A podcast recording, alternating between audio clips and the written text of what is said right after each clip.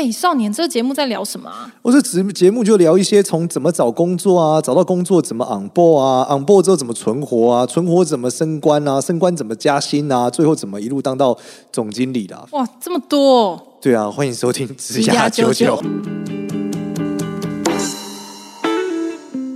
Hello，大家好，欢迎收听职涯九九，我是主持人少年。让我们欢迎另外一位主持人。Hello，我是 Gloria。那我们今天最酷的是，我们有第三位伙伴。嗨，大家好，我是 Shelly。哦，Shelly，第三位伙伴，这个大有来头哎，竟然是一个律师。对，台大毕业的。哎呦，这个是精英哎！我刚刚发现说我是唯一这个职涯九九不是台大毕业的人。我们 现在都在一起了，所以我是街头代表。你是 KOL，你是 KOL。对，没有，你们，你们是椰子树代表。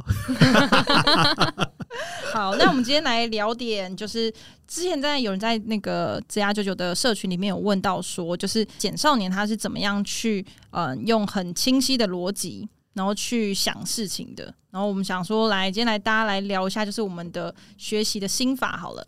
哎，讲到这个清晰的逻辑，其实我不太能确定，就是到底怎么样训练一个清晰的逻辑。嗯、但是呢，我我比较有经验，做过类似的整理，是我有个朋友曾经在大概 maybe 二零一三年、一四年问我说：“哎，少年，你怎么会这么会呃 present，就做简报之类的，就是会去讲一些 PPT 啊？你可不可以教我们认识的一些小朋友？”对，我还记得那个活动是焦点哦，以前好几个聚会的焦点，我有参加过哎，而且是给小朋友的焦点，就年轻人的焦点，不是一般的焦点。然后我们那时候做的时候，我就说好啊，然后我就想了一下，我就回去整理一下为什么我可以这样讲这个简报的思维是什么。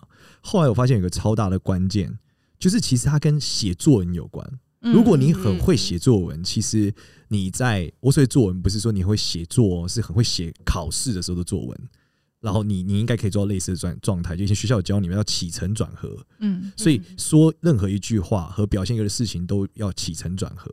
那起承转合的关键是什么？就是说，呃，起承转合就意味着它叫线性思考，嗯，什么意思？就是你的起开头之后，你有一个有一个接续，有有个转弯，有个结束。那要不要转弯不一定，你可以直接结束，就起承合这样。对，但是很多人讲话可能不是线性思考的。就是它是有一个开头，有一个接续，再开一个新头，再接续，再开一个新头。那它同时间就会是三个开头，然后最后它就说结束的时候，他就不知道怎么把它结束起来。嗯，所以我觉得思考事情也是一样，要有一个线性思考的能力。就是说，你想事情的时候，如果你一开始就为了追寻正确的答案，你会想的很很很宽广或很复杂。对，例如说，你就会讲这真的对吗？我这想，我这个假设对吗？但是我觉得基于不要去怀疑你这个假设，你应该是我发现了 A。A 再往下想是 B，B 再想象是 C，最后得到 D 这个结论。越挖越深。对，然后你越挖越深，得到一个结论之后，你再反过来思考这个逻辑对不对？就你不要从起点 A 就开始想说我的 A 的假设对不对？举例来说，我们说努力就一定有用吗？他可能想努力有没有用，他就卡在这了。他不去讨论努力会带来什么结果，这个结果会有什么效果，这个效果最后会怎么样？他可能直接就卡在这个起点的问题，他就想得很宽，那就会爆炸。嗯嗯。所以线性思考，我觉得是一个非常重要的一个过程。但是真的很常会，就是常讲想一想，然后就想到别一件事，然后别一件事又去发展其他的 A B C D E，然后就会忘记本来的源头是什么，然后讲话有时候就会这样子乱跳，这好像是真的蛮常见的。对，要怎么觉察自己这样已经在乱跳了呢？你就是写作文啊，就你每次说话过，你就要想你在做写作文嘛。你写作文一定是一开始想好写什么，你不会边写边想啊。就起承会吧？不会吗？不会，写作文绝对不可能边写边想的。因为你的那个主题，你它已经有个固定的题目了，所以你一定要紧扣那个主题。你如果太发散的话，主题会散掉。对啊，今天要考试，欸、我还记得有一次，就是因为我我高中的时候，就是我的，因为我是功课超烂的学生，然后我记得是高中的时候，我就被我那个国文老师嘲笑我作文写得很烂。然后原因是源自于我上课一直讲话，什么？完全没关系这样。对，他是觉得这个死小孩又不来上学，然后就讲话干嘛？然后后来我就问了我的历史老师，因为我历史老师是很会写作文的人，嗯，他就是差，他就是很会考试，应该这样讲，因为他是从五专插大学，对，好像记得是四星插正大，很厉害，嗯，然后插正大之后最后再当老师，然后我就问他怎么写作文，他就跟我讲说，就是呃你要分配，例如说我们要写六百字稿纸。对吧？对，所以是前面呃，就例如说六百字里面可能是前面两呃，前面一百五，最后一百五，中间呃，然后各两百，类似这样子，类似这样的做法，或是说前面一百，后面一百，中间再怎么算，对，反正就要算好字数，接着算好字数之后，根据主题去分配，要起承转合，然后我就用这个方式在职考的时候，我的作文考了超高的分数，我还记得那个主题很有趣，那个主题是好像说回家吧，好像是讲这个事情。嗯，然后我就先开场嘛，就讲说，呃，家是开场一定要引经据典。嗯，作文考试孔子说，不不不不不什么，然后接着讲，呃，家里面怎么怎么样，家是什么东西，接着要成嘛。所以现在我们回答的是怎么样怎么怎么样，转就是，哎，那过去是怎么怎么怎么样，就结尾就是很怀念过去，可能像这样。那你就要先想好，我将要做一个家的主题，要接续转，最后结论。嗯，所以我觉得你在说每一句话之前，你可以先想一下，到底你的结论是什么。嗯，对，你再把它说出来，你就不会边说边想嘛。但我觉得常常遇到一种状况是，我我我发现啊，我有一种状况是我其实是透过讲话在思考事情。我不知道你有没有遇过这样子的人，就有时候讲出来的话，我自己都有点压抑。哦，原来我是这样想的。你知道，就是他们呃，在戏骨有叫压压写扣法，就是他们会在他们的电脑旁边摆一个黄色小鸭，嗯，然后嘴巴跟他讲这段扣法怎么写，然后一直说一直说，他就会知道怎么写了。所以那只鸭有有 AI 这样？没有，那个鸭就是一直鸭。它只是帮助你跟他对话，就你跟他对话的过程，你会理解这个扣好像应该怎么写更好。哇！所以人类的确是边说边想的动物。可是你要想你的目的性是什么？如果你今天参与的目的性是为了报告一个东西给你老板，嗯，对吧？那你应该要有一个先想好，对，先结构好的状态嘛，要有起承转合。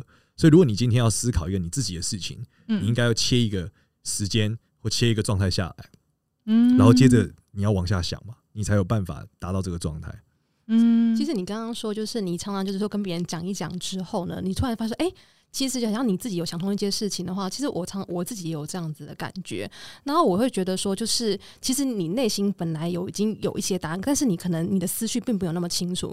可是有的时候，在你跟别人阐述这件事情，你也会意外发现说，哎、原来我是这样子想的。所以其实我也觉得说，如果说可以跟别人对话，确实是可以帮助自己去理清自己的想法。嗯，那像刚刚讲到是用写作这种线性思考方式，那么其他的工具是可以帮助我们在思考每一件事情的。哦，有一个超强的工具，叫散步。啊，就是你如果去看贾博士的自传，他们会有讲过，就是他很喜欢在散步的时候开会，就他会把他的就是一,一群人，呃，不一定选就一两个人，他会把他一个谈的生意伙伴或是一个高级的主管叫来，跟他一起散步。哦，然后边散步边讨论事情，为什么有用？因为人在极度放松和没有压力的情况下，他其实才能够达到一种思维的整理。哦，就是如果你有时候你坐在一个地方一直想，其实想不通，原因就是因为你压力很大，你越想压力越大。嗯嗯嗯，对，然后你没有办法得到那个灵感和释放，所以你就会卡住。哦，对，就是已经不是逻辑问题了，就是你因为你看不透嘛，事情本质都是超复杂的。对对，所以你你想不透的时候，你就会更混乱嘛，更混乱你就更想不清楚，最后就爆炸了。所以我们号号召上班的时候要去散步，这样就是老板想不通的时候走啦，散步啦，这样。对，就你去下面楼下走一走或干嘛。那以前的城市，有的人就是啊，他们会一起去吃午餐，或一起去做一些其他事情嘛，然后来达到一个思考的效果。所以其实站起来走一走，在边走边想是好的。然后以前我要骑机车上，就是我跟大家分享，我以前都骑机车上下班。就是我那时候在淡江读书嘛，然后在微软实习，所以我微软在信义区，然后淡江是淡水，所以我每天都得就是骑大概四十分钟到一个小时的时间，好久。对，那我就养成了一个习惯，会在机车上想事情。嗯嗯，对，因为我们就骑，因为每一开始骑你还想要骑快点到，后来发现你再快都快不去哪。对，最后你就以时速三四十的方式慢慢的前进。哇，这慢呃快速散步。然后你在骑车的时候，你其实就可以想很多事情。等红绿灯的时候，就在市民大道上，车超多，你就可以慢慢想事情。嗯，所以我就练习了一个方法，是一个事情，如果我接下来要跟别人讲，或是我最近遇到，我就会在我脑海里不断的反思这个。事情是什么？嗯，我觉得还有另外一个很好的时刻，我都是在洗澡的时候。我觉得，因为洗澡通常都是你睡前嘛，所以我就去反省我一整天做哪一些决定，然后接下来就会想到说，哦，那我还有哪一些事情应该要再继续发下去做。所以我一洗澡完，第一件事就开始打简讯。然后我以前都会习惯说哦，前面都要写吹头发，没有，就是因为我怕忘记。然后我就会养成一个习惯，就是我一洗澡完就开始打简讯，然后我都会在晚上的时候发去给我同事。后来我真觉得这样不行，会逼死大家，所以我都要先打好，然后早上的时候再开始全部发出、发出、发出、发出、发出这样子。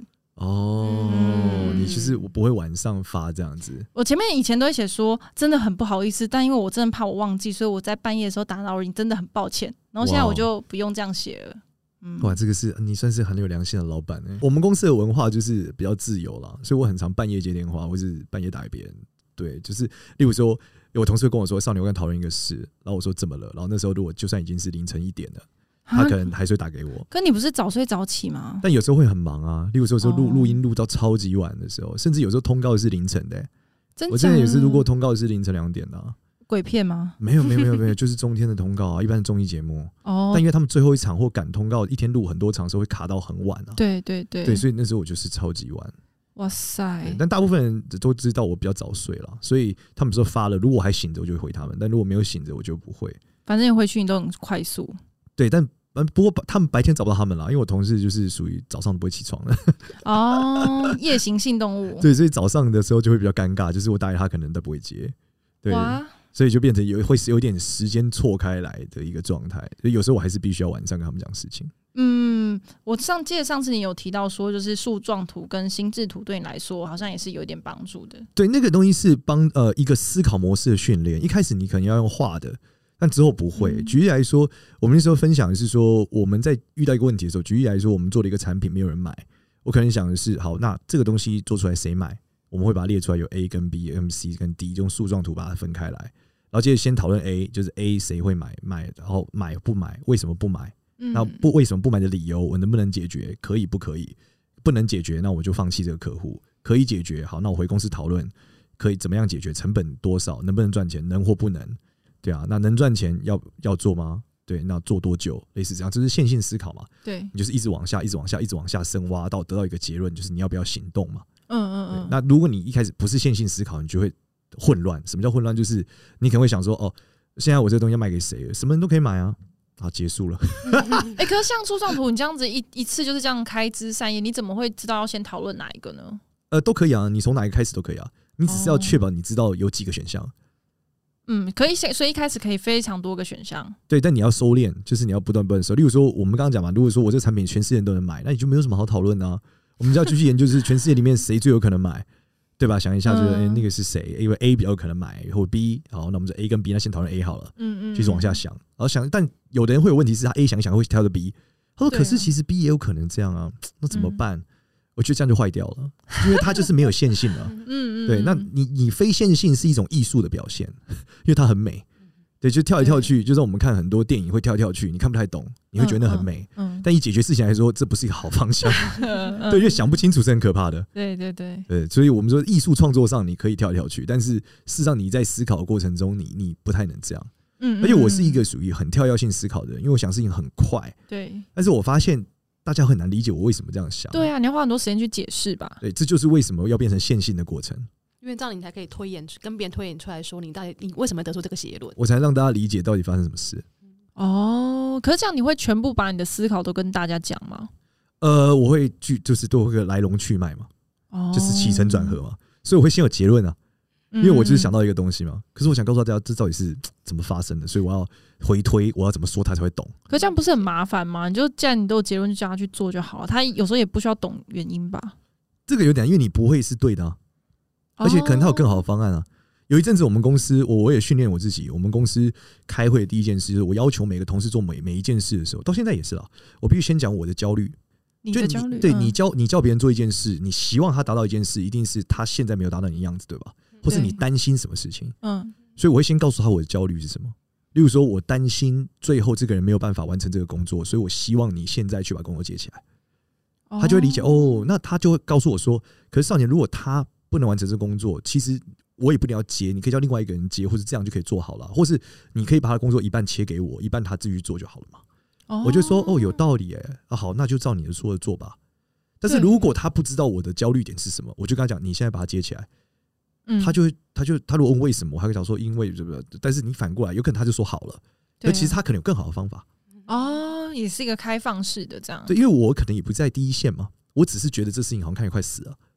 嗯，他肯定比我更理解这件事是什么，这是很好的想法。因为其实我真的常常也是跟同事讲说，请他们做一些事情，然后有时候我就也没有，因为时间通常都很急，所以我也没有时间去好好的跟他讲说为什么。可是这样确实就会面临到他就是得用我的方法做，可是他其实又不是很知道我到底真正要解决核心是什么，真的很常要这样问。对，因为他不知道你焦虑是什么，因为他不是你啊。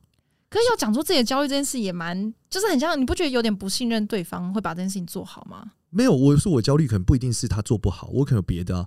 例如说，哎，我担心客户这个钱不会付，这是我的焦虑嘛？你焦虑也不是他做不好，而是这件事在时程上可能会 delay。哦，对，那为什么？你可以解释你为什么焦虑吗？我我觉得这件事情有可能会 delay，这是我的焦虑点。嗯，嗯，而且我很喜欢公式化自己的生活跟内容。所以，例如说，我决定这样以后，我讲话的开头就会像机器人一样，就是我的焦虑是，然后开始讲哦，我觉得这事情可能会 delay 十五天，因为目前看起来这样这样这样。那所以我希望你做什么？嗯，就类似这样。然后开场一定是我的焦虑是，我强迫我自己一定要讲这句话，因为我就不会因为个人的冲动而跳过这个阶段。哦，我们从来没想过要这样弄，哎，很很酷，很酷，很酷。因为我就是觉得这是一个比较好说委婉的说法了，而且你也不会显得那么锐利。你是想尽量在就是公司上面抽离自己的情绪，让你感觉看上去比较理性，是吗？也没有没有没有，我本来就是一个呃相对来说理性的人，但是我是一个比较呃，因为你如果直接跳结果，它会显得有点锐利。哦，对，而且很容易叫争论，就是他又说为什么要这样做？我说因为这样你就做嘛，然后就是这边就来来回回很烦。但其实到讲半天，他你还是没有告诉他为什么你要他这样做，因为你可能觉得就这样做就对了嘛。我就是觉得那事情不 OK 啊，所以他没有办法理解你的焦虑，他只觉得你在强迫他。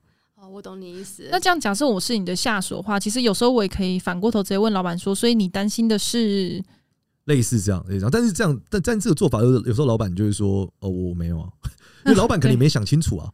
哦，所以所以当老板去开口做这件事，最好的地方是就是要讲清，就是为什么我的焦虑是什么，对啊。那如果你是个下属，你应该是确认老板的目标，而不是不不一定是要动机啦，就是目标。嗯，就说到底你要什么？对，然后接着从目标再回推你的动机。如果老板你要达到目标，其实也有 A 方案。嗯，所以我很常跟课跟同事讨论事情的时候，我就说你现在讲了三个主题，请问你要跟我讨论哪一个？然后最后其实你焦虑的是。是第四个，那我们就讨论第四个。嗯、对，或者我们一个个讨论。你这句话里面有三个要素点，我们拆开来，就是线性的逻辑嘛。当我发现它非线性的时候，它有三个起承没有合，那我就知道，那我们先讨论第一个起承，再讨论第二个起承，再讨论第三个起承。嗯嗯嗯，对，因为讲着讲着可能就乱了，很常这样。就说老板，我觉得那事情这样这样这样，可是另外一件事情也是这样，所以我们应该要怎么做？就说我觉得这样子做啊，可是这样做就会造成那个事情又这样了，那那个事情要怎么办？就一路讨论到最后，就忽然到了第六个六个主题，真的真的都会这样子哎、欸，就是无限展开。对，我说我们就先不要讨论，我们先讨论第一个，对啊，然后把它讨论完。对，我们再讨论第二个。嗯，你不要他一拉走，你说我们先不要讨论，我们现在讨论第一个。然后他说他如果说那个比较重要，那我们说我们前三个不要讨论，我们讨论你现在说很重要这个。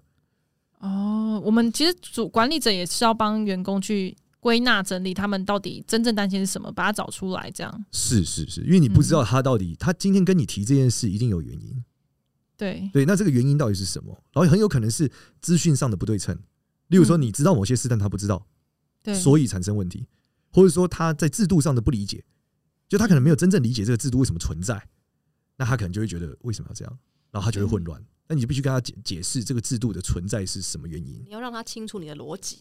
对，就我怎我怎么想出这件事情来的。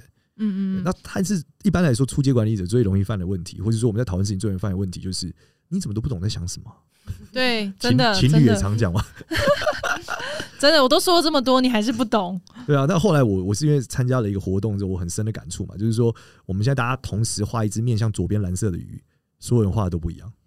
哦，我才发现这么简单的事情都可以不一样了。嗯，那如果我们今天讨论工作，肯定是更复杂了。真的，从主管的脑中输出他讲出来，然后到员工去接收，他再去做，这应该每次都可能损失百分之二十这样子。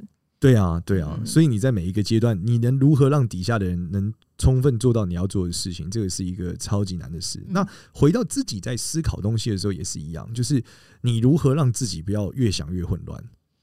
嗯，那这个关键就是你要先，这是一个科学验证的过程。先有个假说，你不要推翻这个假说嘛。你先用这个假说，对吧？你是用假说去做一个假设，再从这个假设往下去验证。如果验证错了，我们再重来嘛。演绎法，对啊。但是很多人不是这样，很多人是他自自己假设完就马上推翻了，他也没有去看说到底是对或不对，他就继续继续继续推翻，然后一直在假设，然后有无限的假设，但是没有验证的过程。对，就都没有结论啊。对，他说：“哦，算了，好累哦。”头对头脑好累哦。那雪莉呢？你自己在思考每件事情的时候，你有什么学习的方法吗？应该说思考的方法啦。我觉得的话，其实我，其实我，其实我坦白说哈，我高中毕业之前，我都说我高中毕业之前，我只会写抒情文，我不会写论说文。可是因为我大学考上了法律系之后，我现在变成我只会写论说文，只会写诉状，我不已经不会写抒情文了。嗯，那我就感谢我们的法律系，其实有给我蛮蛮蛮多的逻辑的训练。所以我刚刚听少年这样讲，我也觉得说少年你应该还蛮适合念法律系的，因为法律系基本上哈，我们也是面对一个问题来讲哈，我们需要很精确的抓住它的争点。然后你要紧扣这个争点去思考，说好，我如果今天我是这样，像我是律师，我就要想说，哎，如果今天法官看到问题，他可能会就是说，我们假如说好，如果今天法官的认定是，就是说呢，觉得这个问题的答案是 yes。好，那接下来的话，那那如果如果今天的答案是 yes 的话，那我继续往下面去推演的话，我可以去用做做怎么样的一个故事逻辑。如果他的答案是 no 的话，那我又应该什么样的逻辑？可是这两个基本上因为它的前提不同，所以它后续的策略也都不一样。所以变成是说，我们现在变成说，就是说呢，如果在面对这个思维的部分的话，就很需要去确定它的前提到底是什么。那变成说抓真点的。能力就是还蛮重要的。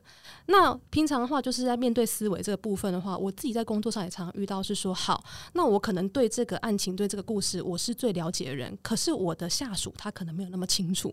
那我今天的话，我如果一些执行面的话，我需要交托给我下属的话，那我要怎么做比较好？那就像刚刚少年讲的，因为就是说呢，呃，每个人去看事情的观点，就算你下一样指令，大家的想法可能得出结果是不一样的。所以我后来发现说，如果能拉近我们两个差距，最好的方法，第一个是说我尽量，如果我有空的话，我先把它文字化下来，先传赖给他，因为我会写说我的一 step 是怎么样，step two 是怎么样，step three 是怎么样，然后他基本上他就是照本宣科做就好。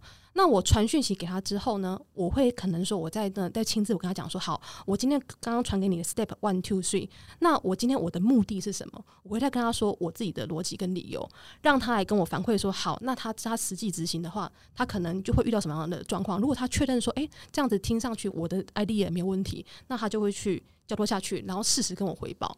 所以我目前为止的话，就拉近我们双方的差距的这个，就是说，算是我的方法是这个样子。可这样要花很多的时间呢？你要写讯息，然后你要确认他懂了，然后你还要再听他讲一次，说你是不是这样子，然后他才去做。这个我跟你说，这个训练的时间是会逐渐变短的，因为你的部署吼，通常他都是你前期的，你付出的就是那个培训时间越多，你到后来他跟你默契越越来越好之后，你们之后基本上可能你一个很简单训，他就知道说好，那就按照就是说学理之前的哪一个呃哪一个事件的这个逻辑去做，所以其实我到后面的话，基本上我只要跟他说你就按照哪一个事情这样去做，他就可以完全理解我意思，所以我解释的时间会越来越来越短。可是，变成说我前期的事前培养那个默契一定要先确立，要。然的话，他会变成说他无所适从，因为他就不太清楚说我的逻辑跟我我做事情我重视的点在哪里，所以默契是需要培养的。嗯，然后除了就是我们刚刚讲到这个，都还属于你在工作上的分配跟思考的点嘛。对。但其实呃，这会有一个状况，就是说呃，你很容易陷在一个小胡同里，因为你这件事还是基于你的认知嘛。如果你的认知非常非常狭隘，你怎么推演的过程都会是超狭隘的。哦，对，所以要多读书吗？呃，不管是看书或是理解理解世界，要扩展你的认知边界了。因为你的认知边界越宽广，你就相对来说能够越能想出新的可能性跟新的东西。嗯，然后在这里面有一个点是，呃，你会说老师，那认知这么多，我怎么建构？这所有事情都发生。好，这就要回到一个东西，就是我觉得我跟大家分享这个词叫动态真理。什么叫动态真理？就是说，呃，真理是存在，但它是动态的。嗯，就是说真理，举例来说，就是一加一等于二这件事，某种程度在现在是大家共识里面的真理，但它是一个动态的过程。为什么这样讲呢？因为一加一等于二这件事，如果我们把它移动到这个数学、物理学上面，它会告诉你一加一可能不一定等于二，它可能是一个大约等于二，或是在推导的过程中发生了什么事。所以呃，大部分事情不是像数学那么单纯，所以每件事情它都是动态的在变换着。那当它动态的在变换着的过程中，你必须找到现在的这个阶段里面什么是真理。例如说，人怕痛，好，这个叫真理，对吧？那这是不是所有人都怕痛嘛？